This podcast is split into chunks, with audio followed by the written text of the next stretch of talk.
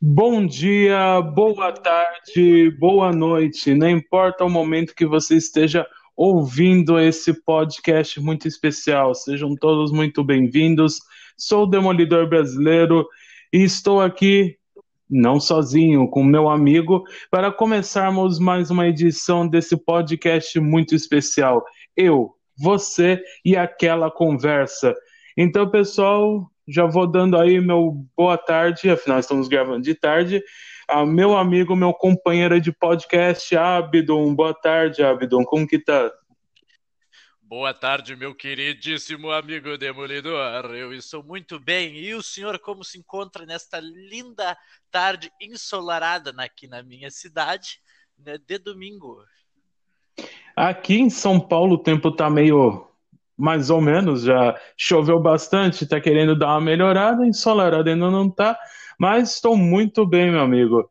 Graças a Deus, ontem tive várias conquistas no meu canal na Twitch, consegui bater as metas que eu queria e então estamos aí, meu amigo, estamos seguindo a vida bem. Olha aí, que beleza, que delícia, meu amigo Demolidor, que delícia. Delícia. Ah, é uma delícia mesmo, né? Tem que aproveitar esses momentos. Eu vi, bateu 50 e poucas pessoas, eu acho. Pelo que eu tava vendo ali. Foi, passou de 50 pessoas assistindo a live e eu consigo bater os 500, 500 seguidores já, já 502. É, eu vi Isso. o vídeo. Eu já vi o vídeo. Eu consegui. Muita... Já vi o vídeo? Já vi o vídeo, já mandei pro meu time lá também, que todo mundo tinha curiosidade de saber quem era o Demolidor brasileiro. Então todo mundo pode se espantar com a minha cara feia. Ai, eu não sei. Vai de cada um. Vai que eles tenham achado. Vai que eles tenham, vai que eles tenham achado a coisa mais linda, sexy, hein? Não sei, quem sabe. Tem gente é. que às vezes é meio cega, vai que cola. É, não sei, cara. O, ó, o Carlinhos eu acho que quer, hein? Carlinhos quer. Não, quer não. Quer não. Quer sim, o Carlinhos quer sim. Quer não, quer não.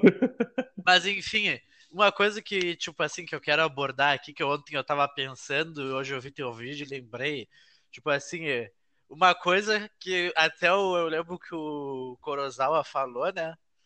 Que. Ah, sim, desculpa, antes eu vou falar, comentar outra coisa queridíssimo amigo Venâncio, salve Venâncio, estava conversando com ele há um, há um tempinho aqui atrás, ele falando que ele tá adorando o nosso podcast, mandou um abração para ti, que ele, que ele te acha muito engraçado, é boa, sempre tomando aquela Beer Night. Dele, Opa, né? muito obrigado. Aquele salve aí, meu amigo cachorro louco Venâncio. Tamo junto, rapaz. Qualquer hora a gente vai tomar aquela juntos. Ele disse que tá adorando o nosso podcast. Até sugeri que um dia aí a gente chame ele também, né? Para participar, fazer uma participação no podcast, né? Sim, logo logo vamos estar tá abrindo para convidados, vamos estar tá trazendo umas, uma galera para bater esse papo aí com a gente, vai ser show. Ele disse que tá adorando, que ele disse assim, pô, o Demolidor é um cara muito inteligente, velho. Quando ele começou a falar no outro podcast, tipo, do, da história, assim, da cultura, que a gente falou de tudo, né? Da geografia, essas coisas, ele ficou, carai, o bicho é brabo. é. Então, tipo, ele, resumindo, ele adorou pra caralho. E ele te curte que pra bom. caralho também. Obrigadão aí, Venâncio. Um abraço, meu amigo. Uh, então, voltando que eu tava falando uma uh, eu tava pensando ontem sobre a questão de peso, né? Já falando assim, daí eu me lembro que o Corozal disse o Demolidor ele é, ele é gordinho, eu lembro de ver o, o braço dele naquela na, na vez que o Demolidor fez o sorteio de quem ia jogar com quem. Isso é muito tempo atrás, eu não sei se tu lembra. Lembro, é, lembro.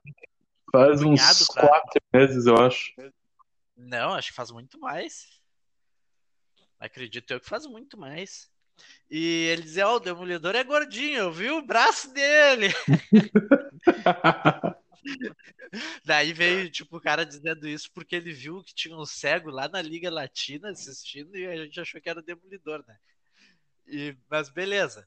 Daí agora no vídeo, a gente viu que o Demolidor é bem gordinho mesmo, é fofinho, né? Ele é um puff. Né? Menos do que eu era. Tô, tô aí fazendo regime, botando, entrando em forma. Mas sabe o que, que é que eu ia comentar sobre isso, Demolidor?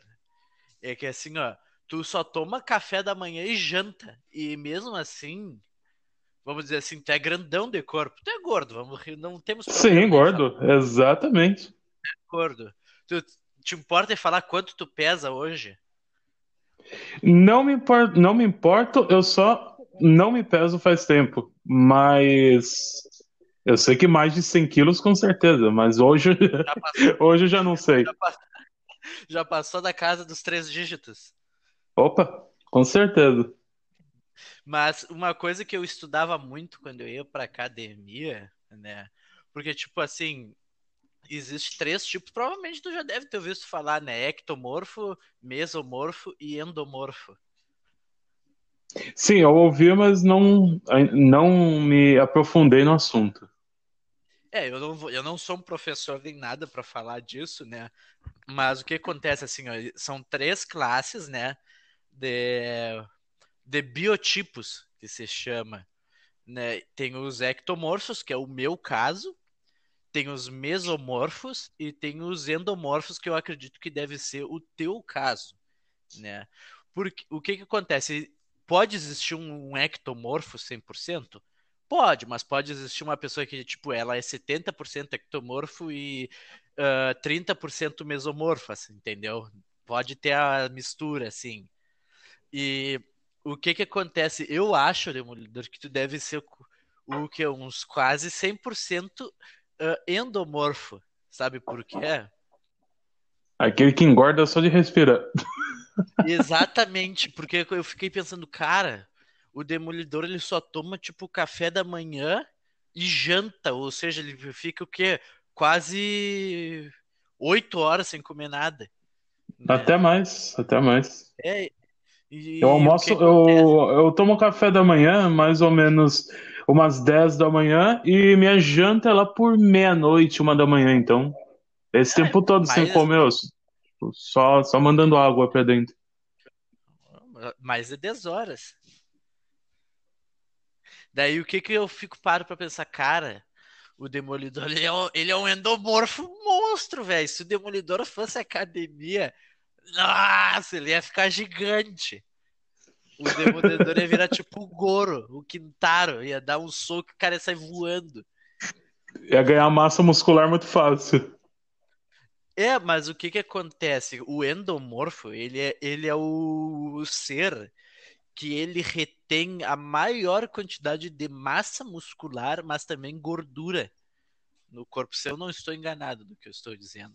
E o meu caso é totalmente ao contrário do teu. Eu tenho dificuldade extrema em ganhar massa muscular e reter gordura. Tem que comer muita clara de ovo e batata doce para dar aquela. A batata doce é uma merda, cara. Eu não gosto. Não, não, não, não, repete isso. Repete... Não, não, aí já acabou com o nosso podcast. O cara vai falar mal de batata doce, só uma delícia, meu jovem. É, se não... quer encher a tua boca com elas, pode encher, cara.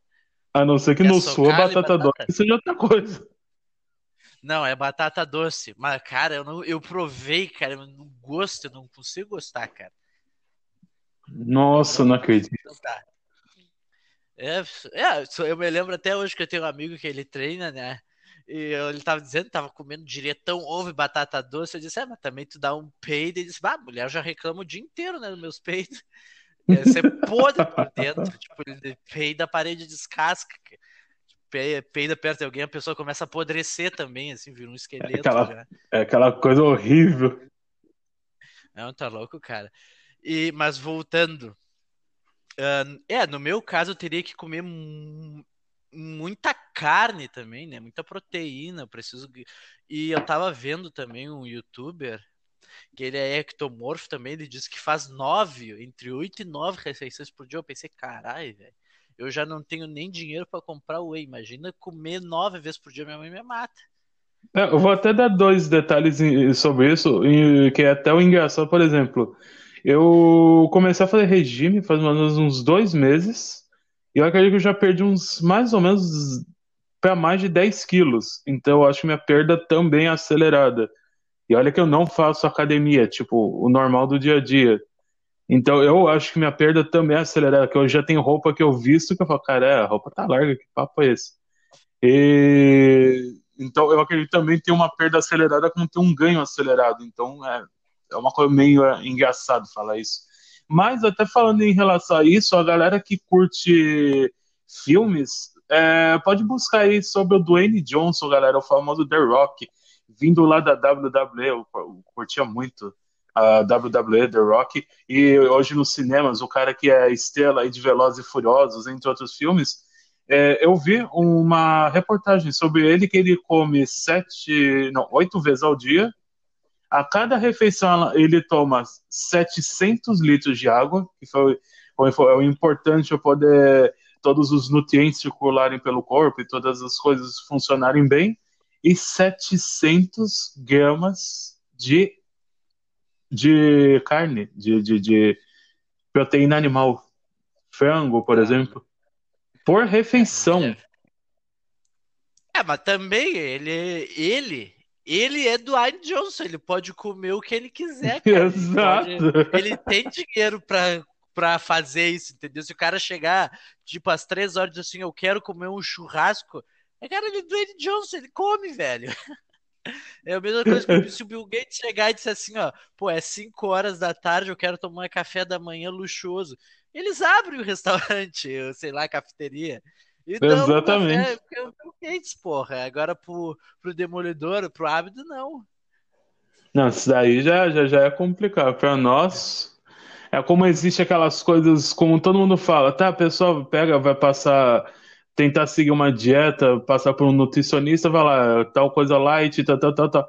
Quando você vai ver o preço dessas coisas no supermercado, eu já passei por uma nutricionista, peguei uma listinha, o preço de cada produto especial, isso light, aquilo light, é mais fácil você tentar reduzir, comer de tudo, só que menos, do que tentar seguir essas listas, porque é impossível para boa parte dos brasileiros são coisas que têm um custo muito alto. Isso é o custo de um alimento normal. Já é alto, um custo de um alimento especial, um produto light, diet, é muito mais. É duplicado o valor de um preço de um produto normal. É uma loucura. A pessoa vai emagrecer no, no corpo e vai emagrecer no bolso, com certeza. Fato. Mas tu sabe que existe duas coisas, né, Demolidora? Por exemplo, eu tenho uma amiga que ela era bem gorda, né? Não vamos citar nomes, ela era bem gorda, mas bem gorda. E eu acho que eu já falei dela no podcast. Ela fazia faculdade, morava sozinha com o filho, cuidava né, do filho, uma criança, tinha que cuidar de casa, estudar, né? Porque faculdade não é barbada. E ela parece que ela levantava seis da manhã ou cinco da manhã para começar o dia dela para correr. E ela corria. Hoje, ela tá, vou te dizer assim, ó, super fina. Super, e ela era gordaça, sabe? Bem gorda. E hoje ela tá super fina. Por quê? Porque ela só disse, eu mudei um pouco a alimentação e corri. Me exercitei. Então, tu imagina. Imagina. O, tipo, o trabalho que ela teve, a dedicação que ela teve. Então, tipo, dá as, tem gente que não dá, dá. Sempre dá para dar um jeitinho, sempre dá para fazer. Não, realmente, ah, nós temos que levar em consideração que caminhada, corrida, é uma maneira gratuita da pessoa poder, então, em forma realmente.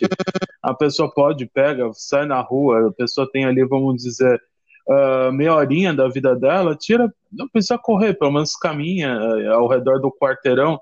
É uma coisa grátis. Muitas pessoas que acabam se acomodando, quem tem um veículo, no carro, às vezes a pessoa precisa ir a, vai, 200 metros ali na frente comprar um pão, a pessoa tem que ir de carro. Se você for um, a pé, você já vai estar tá gastando a sua energia, já vai estar tá, é, entrando em forma de maneira natural. E uma forma barata, uma forma gratuita, que qualquer pessoa pode ter acesso. Apenas caminhar um pouquinho mais, é, isso aí ajuda realmente muito. Para você ter ideia, meu pai, ele é bem fitness, ele se cuida muito e ele tem 66 anos e corre hoje 10 quilômetros, tranquilo. 10 quilômetros ele corre, sossegado. O médico, quando ele foi fazer o check-up, disse que ele tem um corpo de garoto. O, todo o coração dele, tudo é como se ele tivesse 20 anos. E só graças a isso, ele não gasta dinheiro com nada demais, ele só, tipo, cortou o sal da alimentação dele, procura comer o menos é, coisas gordurosas e pesadas possível e corre. Ele tem uma Mas esteira onde ele corre sal? durante a semana, uh, porque ele é hipertenso. Então ele cortou ah. o sal, aí foi quando ele começou a fazer esse trabalho. Ele corre na esteira durante a semana, porque ele ainda trabalha, para ter ideia como é o nosso país, que um homem de 66 anos ainda precisa trabalhar para sustentar. Mas ele trabalha, ele levanta cedo, quatro e pouco da manhã todos os dias, porque ele pega um ônibus do litoral até a capital, volta tarde da noite, corre na esteira dele, os 5, 6 quilômetros dele, final de semana, aí como nós moramos numa cidade onde tem praia, ele vai pro calçadão e corre lá seus 8, 10 quilômetros sossegado. Olha aí. Meta de vida, ser um vovô gostoso. Sugar Exatamente. Daddy. Exatamente. Ele é, é fitness. O velho é, é forte mesmo, eu posso dizer isso. Definido? Não, não chega a ser musculoso, mas o corpo todo em ordem. Peso em ordem, tudo. A perna dele é, criou mais musculatura depois que começou a correr, então tá, tá no shape. É, eu, eu te digo assim, ó. Eu faz o quê? Acho que faz 17 dias que eu não boto. Não vou dizer assim, ó, que eu não como açúcar. Antes eu tava falando assim, eu faz 17 dias que eu não como açúcar, mas daí eu fui ver no pão tem tipo 0,5 gramas de açúcar. Eu pensei, fudeu, não posso usar essa narrativa, né? Então eu posso dizer assim, faz 17 dias que eu não estou consumindo doce, uma bala, nada. Faz 17 dias que eu não como um chocolate, uma rapadura, nada, nada, nada, nada, assim, né? Só que eu acredito que pelo meu biotipo, isso não vai fazer muita diferença. Eu tava me analisando, porque eu ainda continuo no mesmo peso que eu tava antes, sabe? Mesmo ficando todo esse tempo sem consumir uh, algo doce, no caso, assim. E no teu caso, Demolidor, eu acho que talvez tu não seja então um, um endomorfo puro, tu pode ser uma mistura de mesomorfo com endomorfo, por quê? Porque o mesomorfo, o biotipo, no caso, o mesomorfo, ele tem facilidade tanto em ganhar e perder peso, né? Então, talvez, porque tu disse que tu perdeu ali uns 10 quilos fácil, fácil, né? Por aí, para base de uns 10, ou talvez até um pouquinho mais, em cerca de dois meses. Quer ver? Ó, faz o teste rápido. Uh, pega a tua mão direita e usa o dedão e o dedo do meio do palavrão, que eu gosto de dizer assim, né? E bota na volta do teu pulso e vê como é que fica. Fecha, cara. Fechou. Fechou? Fechou. Mas fechou Fechou como? Completamente? Faltou um espacinho? Não, fechou ponta com ponta. Fechou ponta com ponta? Fechou ponta com ponta. Por... Talvez. É, então o que que acontece? Se fechou ponta com ponta, na verdade, então eu estava enganado, tu é um mesomorfo. Se ficar sobrando o dedo, tu conseguir botar um por cima do outro, assim, né? Que nem eu consigo, é um ectomorfo. E se tu não conseguir tocar, né, as pontas, tu é um endomorfo. Eu, já estamos passando. A gente passa um pouco de conhecimento, um pouco de tudo, né, nesse podcast. Ah, no... Nosso podcast é isso, aqui a gente fala de tudo, tudo realmente. Vamos então, trazer mesmo todo de... tipo de assunto. No caso, tu é um mesomorfo, então tu não é um endomorfo. Ou seja, tu tem facilidade em ganhar e perder peso. Exatamente. Mas, como eu te disse, tem aquela variante. Tu pode ser tipo 50% mesomorfo, 50% endomorfo, ou 70% mesomorfo, sabe? Mas o, a tua predominância é mesomorfo, né? Com esse teste aí. Então já fica até a dica para a galera que está nos ouvindo aí. Quem quiser fazer o teste, depois daquela pesquisada na internet e ver qual que é o melhor para o seu biotipo, melhor uh, dieta, o que fazer com exercícios e coisas do tipo, pode dar aquela pesquisada. Ou, como nós sempre indicamos, para ser de maneira mais segura, procura um endocrinologista, procura um nutricionista, alguém que vai poder passar algo adequado para vocês. Afinal, nada melhor que um especialista para poder indicar a vocês uma nutrição adequada e coisas do tipo. É lógico, sempre Exato. pedindo dentro da tua realidade. Se você não pode comer ou comprar aquilo que ele passa na lista, você conversa, um doutor, doutora, eu não posso isso. Tem, tem algo mais barato, algo mais acessível. Sempre aquela conversa vai ajudar muito. Doutor, doutora, caia na real, estamos no Brasil. Exatamente. Se for uh, comprar mas... uma geleia dietética, você paga o quê? 15 reais. Uma geleia normal você paga 5. Se ela eu tô só chutando. Em que a gente, o imposto que a gente paga é em tudo, né? Isso que é foda. É, o imposto é em tudo, não é numa coisa específica. Tu paga tudo, até a comida. Comida já vem com imposto. a gente paga imposto até pra morrer. Hã? A gente paga imposto até pra morrer. Ah, eu já disse, quando eu morrer, não, não comprem caixão, não façam nada, me joguem no meio do mato lá o corpo, sei lá, num campo, deixa eu me decompor, porque os animais aproveitam o meu corpo daí. Façam bem pra natureza. Seria mais. Esse é que eu digo, a minha mãe quer ser cremada, eu digo, eu não vou ter que cremar, poluir mais o meio ambiente. E o preço que a, a cremação é o olho da cara, hein? Eu tô avisando. É, mas ela disse assim: é, se não fizer, eu volto pra puxar teus pés. Não acredito, eu te digo que eu vou ter cremado, depois você pega o teu corpo, joga lá no mato também, já era. Já, já, o serviço já tá feito, a natureza toma conta. É, então, Deus vai entender. Ela fala que Deus vai ver, que vai me punir. Eu digo, não vai, não. Ele sabe que eu tô fazendo um bem maior. Tô ajudando a natureza. Tu quer estragar a natureza, porra. Tá ajudando a natureza, ajudando o bolso. Os é, dois filho juntos, da né? puta né? mesmo. Eu não tenho a mínima, na verdade, eu não tenho a mínima noção do que, que custa um caixão, uma cremação, essas coisas. Tu tem?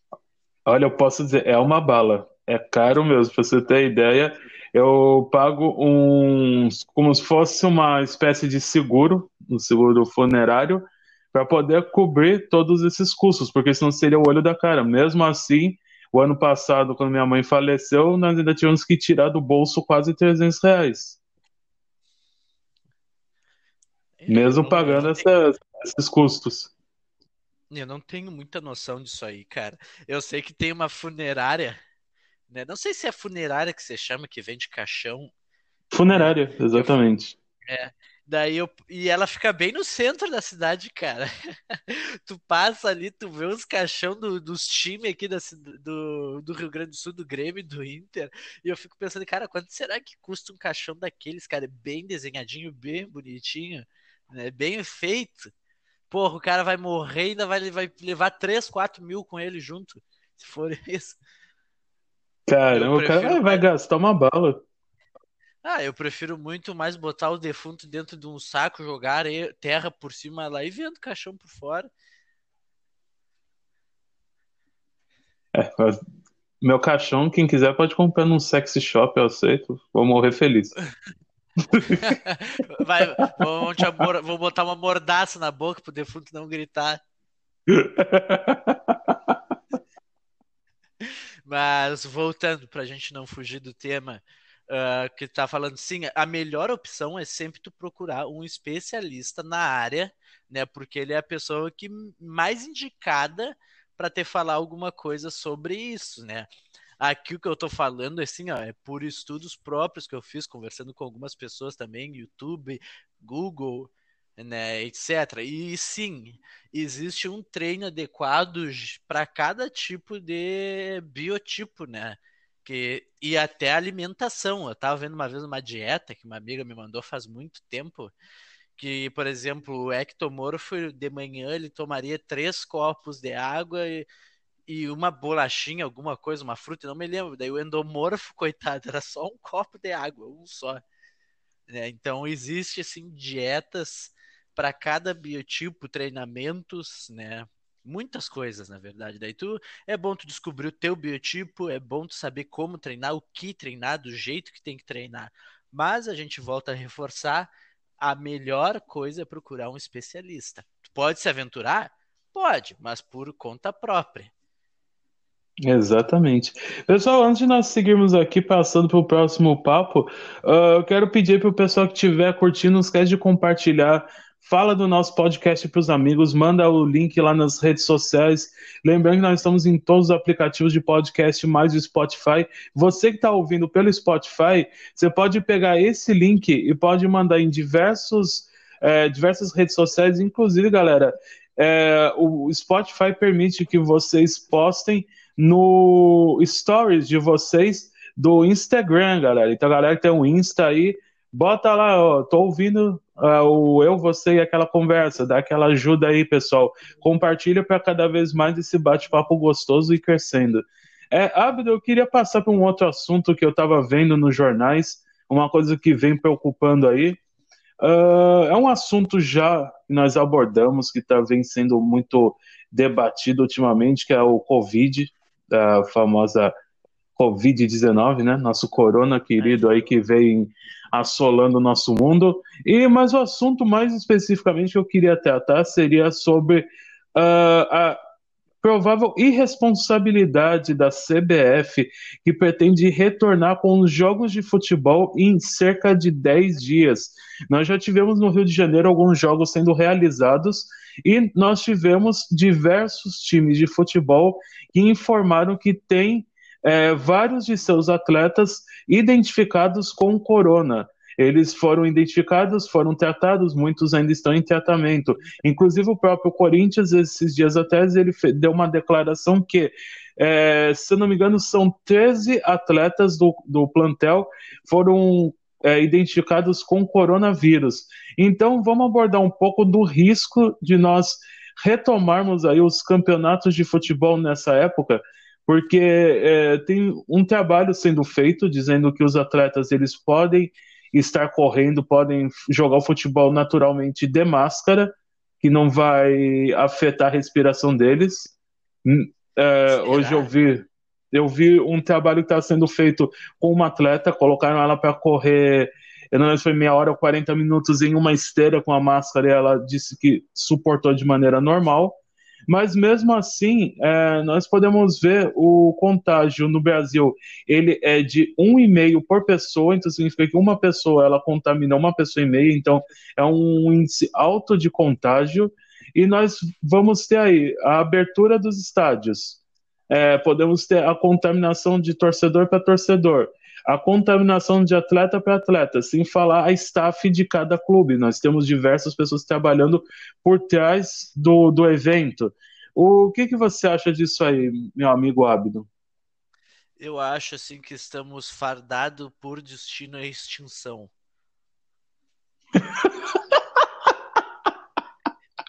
Eu concordo. Pela burrice humana.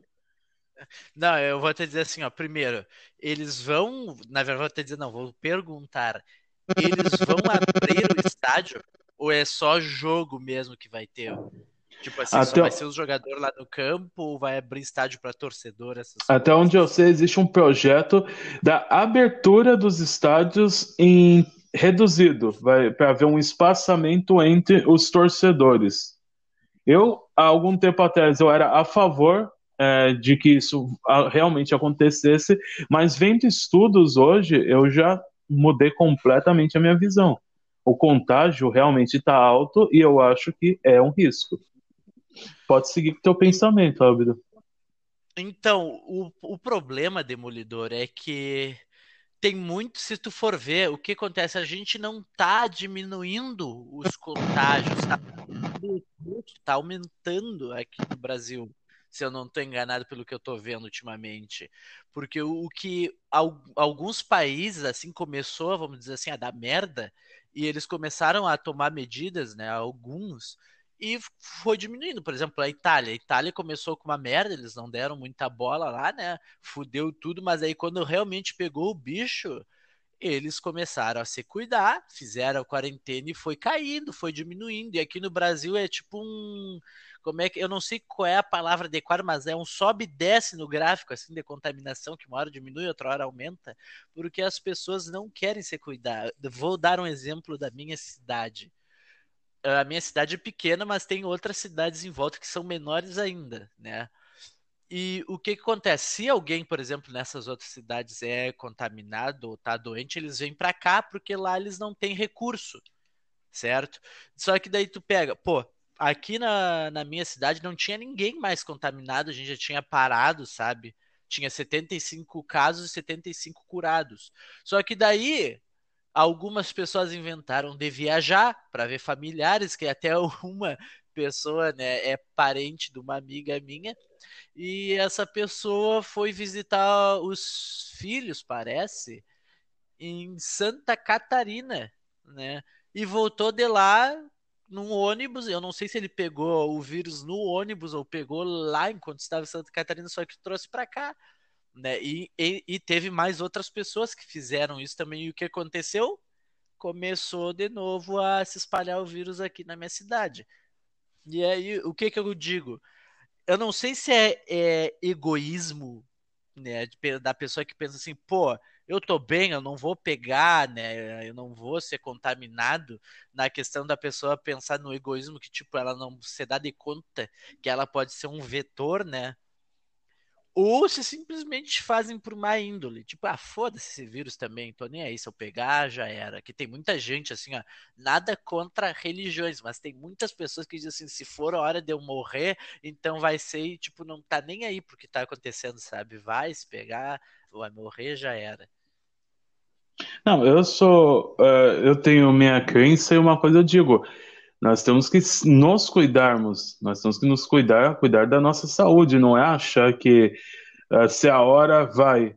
Não, mesmo assim, pode não ser tua hora, você pode pegar uma doença, passar meses internado, sofrendo, contaminar outras pessoas, matar outras pessoas através da tua contaminação e fazer mal mesmo para tua família, porque você vai estar tá lá internado por dois ou três meses com um respirador sofrendo e tua família sofrendo por isso. Você não vai ter morrido, porque não era a tua hora. Mas você vai sofrer pra caramba e fazer várias pessoas sofrerem no processo.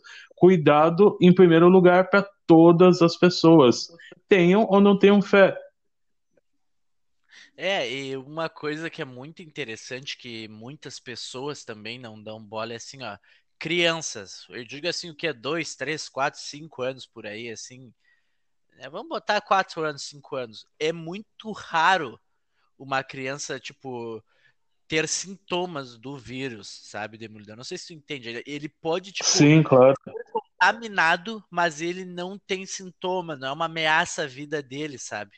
Ele não demonstra os sintomas, não fica, sei lá, não espirra, que geralmente dizem que é uma gripe, né? Sei lá, não espirra, não se sente mal, etc. Só que qual é o problema? É que a criança ela é uma fonte incansável de energia que corre por, por, tudo que é lugar, toca em tudo. Ou seja, a criança é um, é um alto nível de contaminação, porque, sei lá, ela corre por tudo, toca em tudo, vai lá, toca, sei lá, onde tu tinha limpado, que tu ia usar, daí tu vai lá e toca e tu tá contaminado, né? Porque tu achava que estava limpo, né? E tem muitos pais que estão cagando e andando para isso, tipo, ah, criança não pega, ah, dá azar, né? Esse é o problema. Daí eu pego uma criança de colo. Todo mundo pega, vamos dizer assim, todo mundo, entre aspas, né? Mas muita gente, tipo, chega com uma criança de colo, ai, deixa eu segurar, ai, bota no meu colo aqui, não sei o que, né? E que pode também ajudar a propagar o vírus, porque daí se a criança está infectada, é um vetor, passa na mão de cada um, sei lá, a criança espirra na mão, tosse na mão, sei lá, porque também criança se baba, né? Bota tudo na boca. Então tu já viu né, a desgraça que é tipo não se cuidarem, né, e evitarem uh, a fazer a quarentena. Inclusive que nós temos aí também uh, muitos projetos para reabertura das escolas e nós não podemos uh, confiar que as crianças vão no momento do recreio se manterem de máscaras afastadas, que todo momento vão estar passando álcool gel ou lavando as mãos é um grande risco dela se contaminar e contaminar a família. É, a criança pode não acontecer nada com ela, mas muitas vezes o pai, a mãe, o avô e a avó podem ser vítimas do que a criança traga para casa. Então vai um pouco mais de consciência das autoridades. Nós sabemos que nós precisamos retornar à normalidade, mas eu acredito que a normalidade nós só podemos retornar a partir do momento que tenhamos uma vacina que funcione.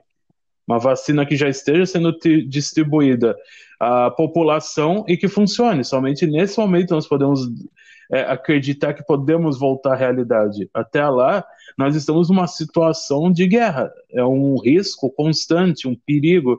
E contra um dos piores inimigos que existe, é um inimigo invisível que você não sabe como ele pode te atingir ainda mais o corona que é uma doença silenciosa porque leva 14 dias para se revelar, então a pessoa pode se contaminar, contaminar várias pessoas até descobrir que realmente ela está doente.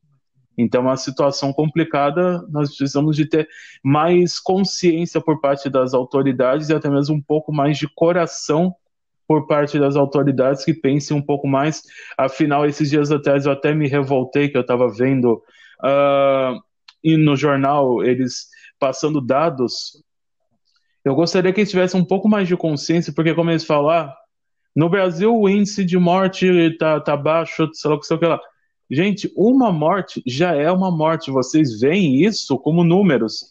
Para a família não é número. Para a família é o Pedro, é o Paulo, é o João, é a Maria, é a Ana, é a Célia. São homens e mulheres, jovens, crianças, idosos que estão morrendo. Não são números. Não são números que estão sumindo em um gráfico.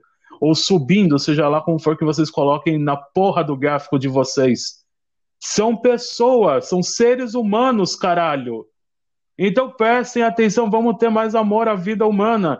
São pais, são mães, são irmãos, são filhos, são maridos, são mulheres, são pessoas que têm famílias e vidas. A responsabilidade do governo, das autoridades, é zelar por essa vida. Não é ter irresponsáveis como chefes de Estado que querem que as pessoas vão às ruas e se contaminem e que se fodam. Vamos acordar. Porra. Não então, quer seguir? So, so, sobre isso aí que tu tá falando. Calma, calma, meu gordo. Calma, Shinnok, calma uh, o que, que eu posso te dizer, mano? O Bonner falou sobre exatamente essa questão que tu falou de gráficos, né? Eu não sei se tu chegou a ver isso. Não, eu não assisto televisão. Por incrível que pareça, eu vejo assim, mais um outro jornal, mais internet, YouTube, Netflix, essas coisas. É, ele falou sobre isso, bem como tu falou assim, que tipo, eles passam dados, mas que as pessoas têm que entender que são pessoas que perdem familiares, seres humanos. Ele falou assim de um jeito bem bonito, até eu, pelo menos achei, né? Bem o que tu falou, assim. Só que eu, em certo ponto, emulador, eu acho interessante a gente mostrar esses dados de quantas pessoas uh, estão uh, morrendo por causa desse vírus, porque até eu, onde eu me lembro que eu li num livro, agora não me lembro se era do Augusto Cury também, que tem uma, como é que posso dizer, uma linha que é entre o medo e a coragem. Porque tu tem que ter uma balança entre, fazer um balanceamento entre o medo e a coragem, porque por exemplo, tu pegar um cara que não tem medo, e só tem coragem, ele vai fazer as coisas mais idiotas do mundo, tipo, ah, eu tô no zoológico, tu quer ver que eu passo aqui por dentro do, da parte do leão, ali onde fica o leão correndo? Entendeu? Daí o cara que tem 100% de coragem, ele vai dizer assim que você foda o corona, né? E mas também tu não pode ter 100% de medo porque senão tu vai pensar assim, é o fim do mundo, eu vou ficar dentro de casa, nunca mais vou sair, não quero contato com ninguém.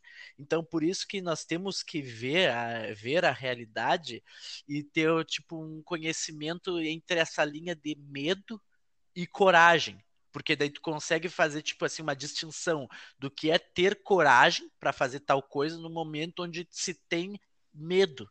Não sei se tu conseguiu me entender. Não, mas não, eu concordo. Não, o que eu quero dizer é o seguinte: é, eu acredito que a análise, é, passar os dados e não ocultar, passar de maneira real, realmente é importante, inclusive a população se conscientizar. Eu entendo por completo o trabalho com gráfico. O que eu quero dizer é em relação aos governantes que muitas vezes olham aquilo simplesmente como números e não vê que aqueles números realmente são vidas são pessoas e precisam serem respeitadas. E muitas vezes um governante chega e fala idiotices, caga pela boca, pondo o povo em risco, pondo as pessoas em risco. Ah, bom, é porque o que eu consegui entender é que tu estava criticando mais o jornal por falarem de números e não. Não, não, não. Os números são importantes. É importante as pessoas saberem quantos contaminados tem, o crescimento, quantos é, já faleceram. Mas o que eu quero dizer é as autoridades não verem somente aquilo como números, como muitas vezes falar, ah, é tolerável esse crescimento aqui. Como tolerável? Sim, é, uma vida já não é tolerável, porque já é uma vida, já é uma pessoa que perdeu a vida. Sim, mas o que eu, eu tô até falando que eu entendi quando tu fez esse desabafo. Não, compreendo, né? compreendo. É, eu até peço desculpa, não, mas... passei um pouco do limite. Não, é, é para isso mesmo que a gente tá fazendo esse podcast, é para extravagar, falar, azar. Quem não gostar, pode ir lá. Quem não gostar de mim, pode ir lá na, na no, no Instagram, lá nas redes sociais, arroba Demolidora Brasileira e se entende com ele lá. Filho da puta. Mas o que que acontece, tipo assim, é que a população, por mais que a gente mostre, assim, tem uma parcela que não se importa. Eu não posso te dizer assim, ó, que é 40%, 50%, 60%, não sei o número, eu sei que tem, né? Porque a gente vê em stories aí do Instagram, nos status do WhatsApp, o pessoal na rua, né? Por exemplo, aqui na minha cidade, até um tempo atrás, o que umas duas, três semanas atrás, tu olhava assim os stories de sábado, domingo, era o era o centro inteiro lotado de gente. E tu pensava, pô, e quarentena, né? Por que, que tem gente na rua? Só que isso aí só ajuda a propagar mais o vírus, né? E Com é certeza. que eu falei que eu acho que nós estamos fadados à extinção. Exato, porque verdade, nós estamos as pessoas perdendo, algumas perdendo medo, se atrevendo, querendo passear. Na verdade, eu acho que assim, ó, o, o único ser humano, a espécie humana que vai sobreviver vai ser os cagões e os nerds, né? Os gamers. Aqueles também, eh, vamos dizer que assim. Que não sai de casa, você fica atrás do videogame. Aquele pessoal que fica assim, vou maratonar essa série aqui de, de oito episódios com que vai dar oito horas hoje. Esses aí vão sobreviver, esses aí serão o futuro da humanidade. Esse vai ser o futuro futuro da humanidade. Tu vai ver um dia quando tiver a extinção. Que nem um, Bom, eu tava então vendo uma vez. Porque eu vou estar com eles. É, eu vou estar, eu vou estar com eles também. Eu tava vendo que, tipo, uma vez a gente, eu tava, não sei se eu li ou vi um vídeo que o cara tava falando sobre evolução e dele perguntava assim, ó, quem tu acha que, por que que tu acha que o ser humano evoluiu e sobreviveu? Por medo. Daí o cara ficou, como assim por medo? Porque o cara olhou assim, aquela caverna, e tinha dois seres humanos ali, e um diz assim, não, tu vai na frente, não, vai tu, não, tu vai e eu vou. Daí um entrou e foi comido pelo dinossauro, e o outro que tava com medo ficou ali. Ah, então ali tinha um dinossauro, não vou entrar aí. Ou seja, o ser humano sobreviveu em muitas coisas por causa do medo de fazer tipo, Concordo. um Isso se existiu dinossauros, né? Essas coisas, assim, se é bem como a gente vê. Não, existiu, existiu porque tem, tem a ossada, né? Tem os ossos. É, mas se, se, é que nem no parque dos dinossauros, eu não sei, né? Porque a gente nunca viu um, um dinossauro, não sei se a gente diz rugir, né? Então não sei é, como é que a gente filme. coisas, mas a gente nem sabe se era realmente daquela maneira. É, eu não sei, né? Eu não sei como é que eu vou dizer que um dinossauro, tipo, quando botava um ovo, saiu uma caralhada de dinossaurinho, que nem eu vi no filme de, do Parque dos Dinossauros lá. Como é que eu vou saber que, quantos filhos eles se reproduziam assim?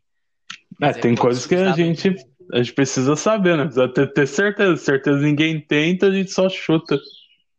É a mesma coisa que tentar provar que o ser humano veio do Big Bang. O cientista quer provar e os outros querem provar assim, o ser humano veio do barro. Nenhum nem o cientista vai provar isso, nem o evangélico vai provar isso. Aí a gente só seguia pelo que a gente acha. Porque, tipo, se a gente for pensar realmente no sentido do universo, por que estamos aqui, para onde vamos, quem somos, a gente surta. A gente surta. Eu até tinha um pensamento que tudo isso que existe de entretenimento hoje no mundo é para a gente esquecer da morte e de se questionar sobre o universo, porque senão a gente surta. Eu não acho impossível, porque realmente a gente precisa de um alívio. Um alívio em nossas é, cabeças. Porque, tipo assim, tu já parou pra pensar, tipo assim, Demolidor. Uh, como que nós viemos parar aqui? O pessoal diz que foi do Big Bang, explodiu, formou a Terra, mas a gente evoluiu, a gente apareceu. Uh, tem aquela teoria que a gente é um Matrix, né? Também na vida, que os aliens nos deixaram aqui para ver o que, que ia acontecer uh, que a gente veio do barro, outro que a gente é evolução do macaco. Então, porque aí, segundo a teoria da evolução de Charles Darwin, ele diz que é, nós evoluímos de organismos unicelulares subaquáticos, Sim. que começaram a se desenvolver, passaram para a Terra e foram evoluindo e se desenvolvendo de maneira diferente. Então, foi sendo criado espécies diferentes conforme o habitat. Sim, mas isso levou, deve ter sido que trilhões de anos para acontecer aquela evolução. Muito, muitos anos, muitos anos mesmo. Porque daí eu fico pensando, só que daí tu para para pensar nisso. Quando será que o ser humano vai evoluir então? Tipo, será que um dia eu vou ter um tatara, tatara, tatara neto que ele vai estar tá olhando, sei lá, o irmão dele, o irmão dele vai, sei lá, vai, vai nascer de um jeito diferente, daí as crianças vão tudo nascer de um jeito diferente. Né? Porque então, teve aquela história. Existe uma teoria que diz que quanto mais o ser humano evoluir, vai se tornar é, mais frágil fisicamente, mais alto, vai ter menos pelos no corpo, que vai se tornar menos necessário, e vai começar a ter menos uh, emoções, porque tem muitas coisas que nós temos que ainda é ligado ao nosso lado animal. Eu prefiro não ter menos isso porque eu adoro o lado animal. Não, mas então tu não diz emoções, tu diz instinto. É, exatamente, instinto, mas emoções são ligadas a instinto. Não, mas tu pode sentir raiva, tipo, carinho, afeto, esse tipo de coisa, tá ligado? Mas o instinto é uma coisa que tu age sem pensar. Mas em parte, parte desses sentimentos são ligados a instintos naturais, alguns instintos de sobrevivência, de proteção e coisas do tipo que trazemos da época que eram uns bichos correndo na, na savana africana. Ficou bonita essa frase, hein? Ah, mas, mas, imagina que lindo, cara, os, todo mundo correndo pelado na mata. Hum, que delícia! Que, a pegação que louca. Ah, isso é selvagem. Mas o que, que eu ia falar que até me perdi, cara? Aqui a gente viaja tanto. Ah, pelo menos a gente sabe do, do pensamento de área. Tipo, a gente só tem teoria do que seria o ser humano e a evolução dele, porque a gente não sabe como continua isso, né? Tipo, cada um pode ter a sua crença? Pode, mas se um dia o ser humano provar realmente como funciona e não tiver como refutar a teoria, aí eu quero ver o pau comer. Vai dar pau entre todo mundo, religiões, cientistas, vai ser uma briga fodida. Agora, até quem quer ver um pouco mais sobre o Big Bang, galera, eu aconselho buscar uh, os escritos do Dr. Stephen Hawking, o maior gênio da era moderna, astrofísico, já falecido. Ele era extremamente genial. Ele desenvolveu a teoria do Big Bang e ele mesmo refutou a própria teoria, utilizando uma a teoria das cordas, outra a teoria quântica. Galera que curte aí física, essas coisas, vai entender um pouco mais disso. Então, eu aconselho, busquem um material sobre do Dr. Stephen Hawking e busquem também um pouco sobre a vida dele. Tem até um filme muito interessante, A Teoria de Tudo, e mostra um pouco sobre a vida dele. Lembrando que ele, além de um gênio, ele era um homem que conviveu até seus últimos dias com uma deficiência grave. Ele tinha uma doença que retirou por completo os movimentos do corpo dele. Ele se comunicava através de um computador. Ele não tinha voz. É, mesmo assim, ele ainda era um gênio e trabalhou até os últimos dias da vida, inclusive com a Space Air, que é uma empresa norte-americana, para nós podermos ter os nossos nossas primeiras naves espaciais, não somente foguetes, realmente naves que sejam capazes de nos transportar até outros planetas. Tem vários projetos sendo desenvolvidos hoje que foram tocados pelo Dr. Hawking. Então, galera, eu indico, procurem mais sobre a vida dele, vale a pena. Cara, é uma coisa interessante, se for ver, naquele tempo do Rocks, eles já tinham. Não sei se é que nem mostram nos filmes, nas TV, que era uma cadeirinha de roda que ele controlava com uma mão e tinha um computador que, tipo, tudo que ele queria falar ali, eu não sei se era ligado nas cordas vocais dele, alguma coisa assim, né? Mas daí a gente para e pensa, porra, daí a gente vai ver, ninguém tem essa tecnologia para um mudo, eu acho, né? Para falar alguma coisa, só aquele coisinho que bota, eu acho, na garganta, né? Então, Porque, tipo... essa já, já não, não tenho muito conhecimento sobre essa área. Essa aí eu vou ter que ficar devendo. É, nem eu, por isso que eu tô perguntando. Eu sou leigo, se alguém quiser comentar e falar sobre também, estamos ouvindo que a gente é, é mente aberta para tudo que é assunto, né? E até aproveitando e falando um pouco aí sobre teorias, essas coisas, vamos abordar agora um assunto um pouco diferente que a gente ainda não abordou até hoje. Vamos falar um pouco sobre umas loucuras que a galera fala aí pela internet, um pouco das teorias da conspiração. Abdon, vamos falar um pouco de uma teoria que gira há anos, anos, anos na internet, na boca das pessoas. Você acredita que o homem foi à Lua? Olha, eu vou te dizer assim, ó. Eu vi uma vez, eu era muito jovem, eu lembro até hoje disso, assim, ó. É, eu não sei se eram os caçadores de mito, o que que era, que eu vi que eles fizeram um teste, tipo assim, eles viram no, na filmagem, né, que a bandeira se mexia lá na lua, quando o cara cravou a estaca.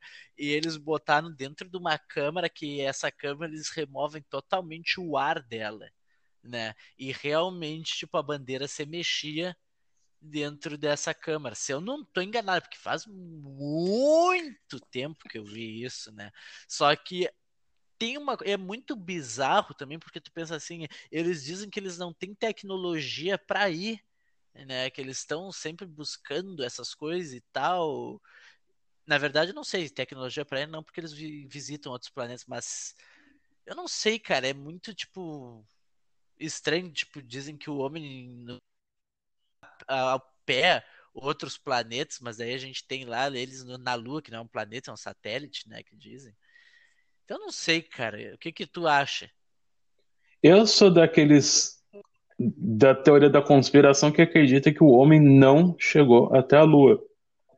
É, inclusive foi uma jogada para mostrar que uma jogada para ganhar a Guerra Fria, porque nós, eu acredito que até hoje, se na realidade o homem já tivesse em 1969 pisado na Lua, hoje nós já teríamos uma base estabelecida, porque uma base lunar seria extremamente é, favorável até mesmo para nós podermos ter melhores decolagens de foguetes. Já estaria no espaço, teria menos atrito, menos gravidade, seria fa mais facilitado. Uh, eu acredito também que a, a, comunicação do presidente com os, os astronautas é uma coisa fictícia. Você vê, hoje, você para ligar para alguém aí da tua cidade, se chove o sinal já cai. Imagina em 1969 ele telefonando para os astronautas lá na Lua. Não, mas peraí, peraí. Tu tá, tu tá falando do Brasil, né? Nós hum. não temos as coisas aqui. É o mesmo Porque Estados até... Unidos, mesmo Estados Unidos. Eu tava vendo, eu tipo, o, o, Rato Borrachudo, né, o youtuber, eu não sei se é assim que chamam ele, mas ele tava dizendo que uma vez que ele foi na China, né, que ele via as coisas que, tipo assim, super moderna, que depois no Brasil parece que depois foi ter no Brasil depois de 3, 4, 5 anos, sabe? Coisas que eles já tinham lá que eles são hiper mega desenvolvidos, sabe? Então, por exemplo, eu não sei a, a em questão de tecnologia, o quanto o Brasil está atrasado, né? E enquanto cada país está na frente. Não, tudo bem, vamos comparar então. O primeiro telefone celular surgiu nos Estados Unidos em 1987. 1987. Então, quase é, 20 anos depois do homem ter pisado na Lua. O primeiro telefone celular. Então, imagine, naquela época, ter uma comunicação quase em tempo real entre a Terra e a Lua. É uma coisa meio surreal. Não, é uma coisa meio surreal, mas tu já parou para pensar, tipo assim, uh, em quais tecnologias eles tinham escondido naquela época? Porque naquele tempo também é só o exército que tinha aqueles walkie-talk, né? E não existia telefone celular, até onde eu lembro. Não, não existiam. O telefone celular surgiu em 1987 nos Estados Unidos. Sim, mas aqueles walkie-talk que no, no, caso era tipo, uhum. não era bem, As, não era portátil, aqueles rádios. É, mas não era portátil, era, uma, era já uma caixa um pouco maior, cara. Sabe que eles carregavam nas costas. Aham, uhum, sim. Tipo, se eles já tinham isso para se comunicar, velho, por que que tu acha que não era tipo assim uma coisa mais militar, tipo um celular naquela época, né? uma coisa mais porque há rumores, né, teorias, que na área 51 ninguém sabe o que tem lá, que dizem que tem tecnologia alienígena, várias coisas, etc. Mas que, por exemplo, lá é uma base de testes de armamento. Por exemplo, assim, os caras estão testando naves novas, equipamento novo, tanques novos, só que ninguém sabe das tecnologias. Tanto é que eu acredito que eles mantêm isso tudo em segredo para não ter, tipo, vamos dizer assim, se um dia haver guerra, essas coisas, eles têm as tecnologias que ninguém sabe, né? Para mim, a Área 51 é um truque de mágica. O truque de mágica, principalmente se você faz na cara de alguém, a galera que curte truque, o ilusionismo, curte um truque com baralho, inclusive eu, sei fazer uns truques aí, só falando aí pro pessoal. É, existe uma coisa na mágica, pessoal, que eu acredito que é o que ocorre com a Área 51. Na mágica, você faz o truque com uma mão enquanto você atrai a atenção para outra. Aí, quando a pessoa vê, já está feito. Para mim, a área 51 não passa de um chamariz para as pessoas acreditarem que aquele lugar é onde estão tá os segredos e os verdadeiros segredos dos Estados Unidos não estão naquele lugar. Se fosse para eu apostar em algum estão lugar no Acre. Estados... pode ser no Acre também. Mas eu aposto. eu apostaria no Alasca, porque é o ponto mais isolado dos Estados Unidos, onde tem uma população pequena e é, um ponto aonde poderiam desenvolver qualquer coisa. Inclusive, o clima frio ajudaria é, na refrigeração das máquinas, que eles provavelmente têm muitos servers, muitos servidores e um maquinário pesado para trabalhar com tudo que eles precisam. O clima já, já ajudaria é, o, a área inóspita poucos moradores, seria o lugar ideal. E não ali onde todo mundo está na cara de todo mundo. Para mim, aquilo ali é um truque de ilusão. Eles até a pessoa é, para um lado e a verdade está no outro. É, eu não vou discordar nem concordar, muito pelo contrário, né, Demolidor? não Mas... vai discordar, pelo contrário. Aí você complicou.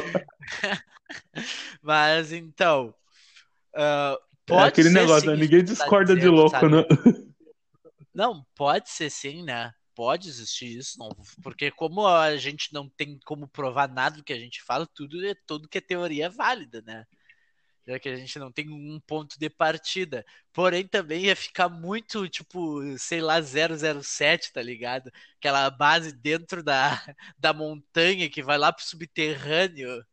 Vai ficar muito coisa, tipo, daquele de filme de agente secreto. Exatamente, é muito, é muito louco, mas às vezes o que nós achamos loucura é a realidade. Não é porque nós vemos algo em filme que não seja verdade. Tanto que existe tantas é? coisas que nós temos hoje em dia que por muito tempo eram loucuras da, da do, do, cinema, por exemplo. Nós temos hoje telas nas quais nós passamos a mão, nós conseguimos fazer movimentos, temos as telas touch. A galera que gosta de filme assiste Minority Report com Tom Cruise. Você vai ver ali uma tecnologia, por exemplo, como a tecnologia touch, que naquela época não existia no tempo que aquele filme foi lançado. Os celulares, por exemplo, que existiam, eram aqueles celulares é, de botões e tudo mais, teclado normal.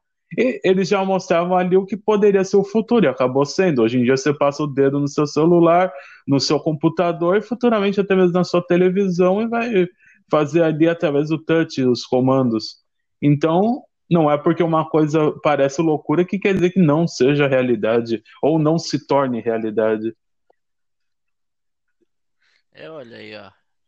Mas, né, eu não duvido de nada, é a mesma coisa quando falam, tipo, aí, ó, de aliens, que todo mundo dizia que era loucura, outros diziam que sim, outros diziam que não, né, e bababá, e bibi, parece, foi o Pentágono, né, que falaram, que confirmou que existem aliens agora. É, hoje em dia já estão conseguindo ver até o buraco negro. Não, isso aí sempre foi visto, né? Já tem curiosidade de ver o buraco é negro? Depende da, é que depende do olho de cada um, né? No buraco negro. tu já viu o buraco negro, Demolidor? Sou cego, eu não vejo buraco negro.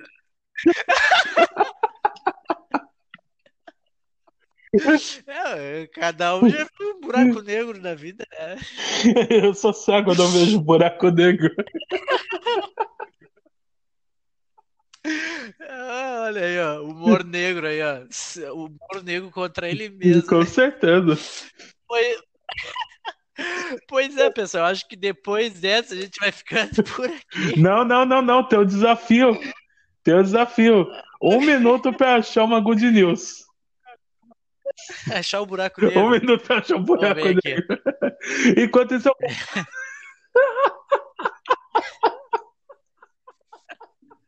Enquanto isso eu vou. Eu sou cego, eu não consigo achar o um buraco negro. Enquanto isso eu vou fazendo comercial aqui, galera, para vocês. Não se esqueçam, o nosso podcast está sendo postado todas as semanas. A galera que está curtindo aí, comenta nas redes sociais, Demolidor Brasil nas redes sociais. Nós vamos lançar uma rede social exclusiva do podcast. Então, nos acompanhem, nos ajudem, compartilhem com os amigos, indiquem. Como vocês veem, é sempre um bate-papo divertido, sempre um assunto diferente. E tamo aí, galera. É, pode falar, Vidu. A vantagem que tu tem de ser cego é que, o, como dizem, o ver do cego é tocando, né? Tu não vai ver o buraco negro, tu vai tocar no buraco negro. Tu vai ser um, um dos poucos seres humanos que vai ter o dom de tocar o buraco negro. É o filho da puta. Agora, agora se o buraco negro vai ter, vai ter sugar para dentro, como é que vai ser? Eu não sei. Mas. É, né? depende de um buraco negro. Alguns interessam, outros não interessam. ah, mas na hora que tu tá no buraco negro, acho que é, ele só te engole, assim, ele só vai, vai, vai entrando, entrando, entrando, quando vê, a, a, tu não sabe mais onde tá, faz que nem aquele meme, onde é que eu tô? A gente tem, é a gente tem que fazer um estudo pra entrar no buraco negro certo. Vai, né? Que você sai num lugar que tu te arrependa, né? Exatamente. Mas, bom, vai abrir aqui o G1 para ver a vacina chinesa para Covid-19 se mostra promissora nos testes em humanos, diz farmacêutica. Imunização é desenvolvida pela estatal Grupo Nacional Biotech da China e foi aplicada em mais de 1,1 mil, ou seja, mil e cem, no caso, voluntários saudáveis. Olha aí. Então aí, galera, nossa good news do dia parece que a vacina tá chegando, pode ser que venha da China. Então, todo mundo aí torcendo. Espero que não vendam, né? Eu espero que agora seja tipo comunismo, sabe? Ó, toma, toma aí para vocês, vamos ser Não, com certeza, isso aí tem se que. Comprar, fudeu. Não, com certeza você vai ter que ser é uma coisa dada, principalmente ah, quando chegar aqui no Brasil, o governo vai ter que fornecer nos postos para as pessoas ah, de maneira gratuita, porque é uma situação de calamidade mundial.